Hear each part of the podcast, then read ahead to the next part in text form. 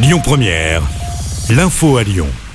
Bonjour Rémi, bonjour Jam et bonjour à tous. Le gouvernement écarte l'idée d'instaurer une journée sans chasse. Le gouvernement a dévoilé ce matin son plan pour plus de sécurité à la chasse. Après de multiples incidents, pas d'interdiction le dimanche, mais un délit d'alcoolémie. Les chasseurs risqueront une contravention. Des formations à la manipulation des armes sont également prévues. Le plan prévoit également une application pour identifier les zones et les horaires où il n'y a pas de chasse en cours. Noël Legrette présente ses excuses à Zinedine Zidane après ses propos polémiques d'hier soir. Le patron du foot français avait indiqué qu'il n'en avait rien à secouer d'une possible arrivée de Zizou à la tête du Brésil. Le président de la 3F a reconnu des propos maladroits, une sortie qui lui a valu les foudres de nombreuses personnalités. Kylian Mbappé a notamment réagi. Zidane, c'est la France, on ne manque pas de respect à la légende comme ça. Un peu plus tard, la ministre des Sports avait réclamé des excuses après ce manque de respect.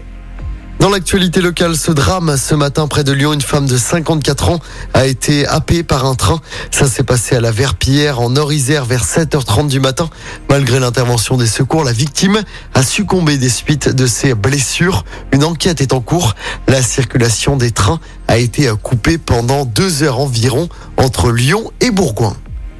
Retour maintenant sur la mobilisation des Iraniens hier après-midi à Lyon. Un cortège est parti des terreaux, direction Bellecour. Plus de 1000 personnes étaient à présente.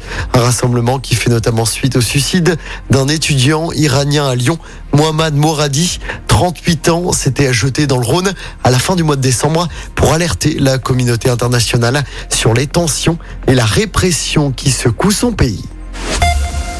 On passe au sport du basket. À suivre ce soir, l'Asvel retrouve le championnat. Les Villers-Banais se déplacent sur le parquet de Boulogne-le-Valois. Coup d'envoi du match à 20h. Les Villers-Banais enchaîneront ensuite deux matchs de Coupe d'Europe.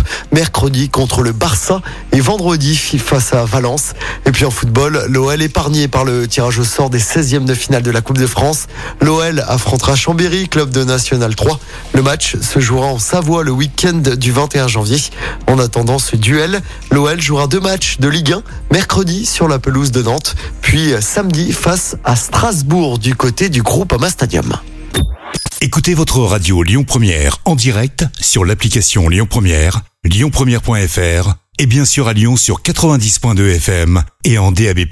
Lyon Première